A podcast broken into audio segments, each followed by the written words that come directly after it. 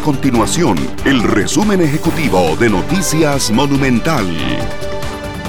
Hola, mi nombre es Fernanda Romero y estas son las informaciones más importantes del día en Noticias Monumental.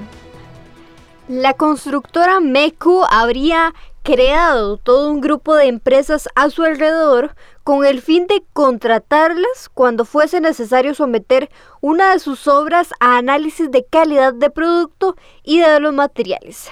Así lo señala el expediente de investigación del caso Cochinilla, en el cual se presume que el grupo de empresas alternas, sin vínculo legal evidente, se encargaba de verificar cualquier componente del proceso de ejecución de obras viales. El jefe de fracción del partido Unidad Social Cristiana, Pablo Heriberto Abarca, afirma que la comisión investigadora sobre el caso Cochinilla buscará contribuir con el proceso judicial que se mantiene abierto sobre presunta corrupción en obra pública.